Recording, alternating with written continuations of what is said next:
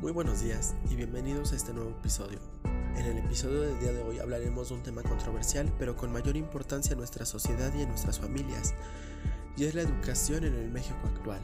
Se dice que el Estado mexicano tiene la obligación de impartir la educación preescolar, primaria y secundaria, sin excluir a nadie, como lo dice el artículo tercero de nuestra Constitución debe la educación debe ser obligatoria, laica y gratuita, con la finalidad de brindarles a los niños, niñas y adolescentes la garantía de gozar los beneficios de esta, si así lo decidieran, pero a veces la necesidad lo decide por ellos, y es que por eso hay muchos que se salen de estudiar, por la necesidad, por la necesidad de buscar un mejor empleo, donde les paguen bien para sobrevivir en esta sociedad.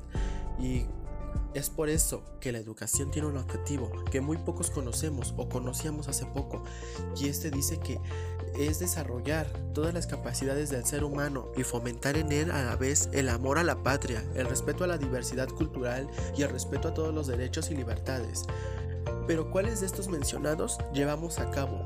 Somos personas contadas las que los llevamos a cabo, porque amor a la patria aún nos avergüenzan de vivir en México, quisieran irse a otro estado, a otra ciudad para superarse, porque en México no se puede ser únicos. Con una educación te garantizo que sí podríamos salir adelante, con una buena educación, con una educación de calidad. El respeto a la diversidad no todos lo tenemos. Hay personas y maestros que siguen con los estereotipos que de antes, que el azul sea para el niño y el rosa para la niña. Fueron la sociedad la que los puso, porque no conozco un autor hoy en día que haya dicho que esos colores eran para tales géneros. Nosotros debemos de educar, de enseñar en una cultura de paz y o ser esos agentes de cambio que rompan con esas cadenas, con estos estereotipos que no nos dejan avanzar. La educación tiene dos características y una es que debe de ser obligatoria, deberá de ser pública, universal y laica.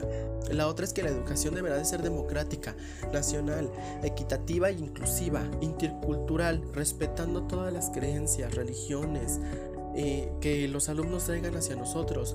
Debemos de ser abiertos, debemos de ser capaces de seguir con estos, con estos estereotipos que a veces nos traen ellos. Es por eso que hago esta invitación y este llamado conciso a ti maestro, a ti futuro pedagogo, que elegiste este compromiso para ser un agente de cambio, para incluir a todos los alumnos, para integrar a cada uno de ellos con sus religiones, con sus creencias y de hacer una mejor educación. La pandemia vino a destruir muchas cosas, pero asimismo vino a crear más. Destruyó a lo mejor la educación. Hay muchas personas que ahora no estudian porque les aburrió estar sentados en una silla y nada más verse a través de un teléfono, de una pantalla, pero vino a implementar la tecnología. No todos teníamos el gusto de saber usar la tecnología, pero gracias a esta pandemia nos impulsó, nos quitó muchas cosas a familiares tal vez, amigos, conocidos, pero nos aportó una inteligencia.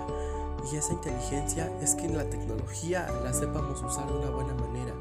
Es por eso que a ti que me estás escuchando te invito a que sigas con tus sueños, a que una pandemia no venga y te los arrebate.